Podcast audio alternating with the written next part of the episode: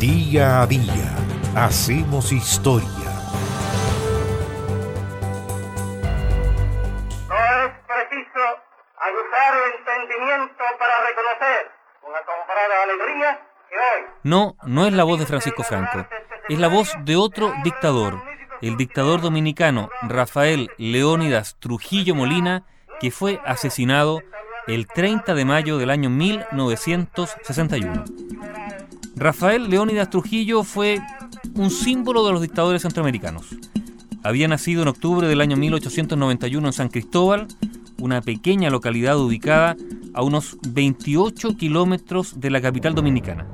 Y a principios del año 1919 ingresó al ejército donde demostró ser un soldado eficaz. Así, su carrera militar fue meteórica y brillante. En el año 1921 ingresó a la escuela de oficiales. Al poco tiempo ya era capitán. También, por esos años, fue teniente de la Guardia Nacional, cuando el país, la República Dominicana, se encontraba bajo la ocupación militar de Estados Unidos. Al triunfar Horacio Vázquez en las elecciones que siguieron a la desocupación el año 1924, a Trujillo se le pidió que permaneciera al frente de la Guardia Nacional. Y fue ese mismo año cuando el presidente Vázquez lo ascendió a teniente coronel y lo nombró jefe de Estado Mayor. En febrero del año 1930 se inició una rebelión contra el presidente dominicano Horacio Vázquez. Una operación que aparecía conducida por Rafael Estrella Ureña, aunque en realidad era Trujillo quien dirigía el golpe que terminó deponiendo al presidente.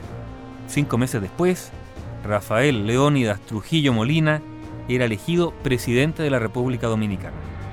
Al año siguiente, fundó el Partido Dominicano, porque claro, necesitaba un partido. Un partido que controló la vida política dominicana durante las tres décadas siguientes. En ese tiempo fue un dictador absoluto. Tenía el título de generalísimo del ejército. Fue presidente en dos periodos y en un tercero incluso fue ministro de Asuntos Exteriores. Durante otros periodos el poder fue ocupado por familiares o políticos afines como Jacinto Peinado, Manuel Jesús Troncoso e incluso su propio hermano Héctor Trujillo, pero quien siempre estaba detrás, o encima mejor dicho, en el verdadero poder, era Rafael Leónidas Trujillo.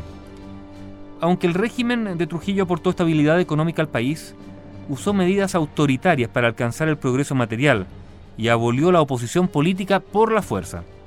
Fomentó las relaciones diplomáticas y económicas con Estados Unidos, pero con frecuencia su política lo alejó de los demás países latinoamericanos. El año 1937, temiendo infiltraciones desde Haití, envió tropas a la frontera.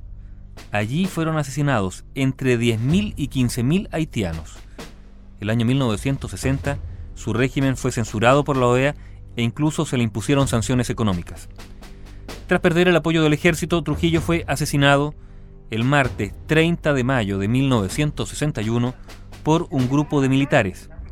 Ese día, en la carretera de Santo Domingo a San Cristóbal, el automóvil en que viajaba fue emboscado y ametrallado, recibiendo más de 60 impactos de bala, de las cuales 7 impactaron en su cuerpo, causándole la muerte.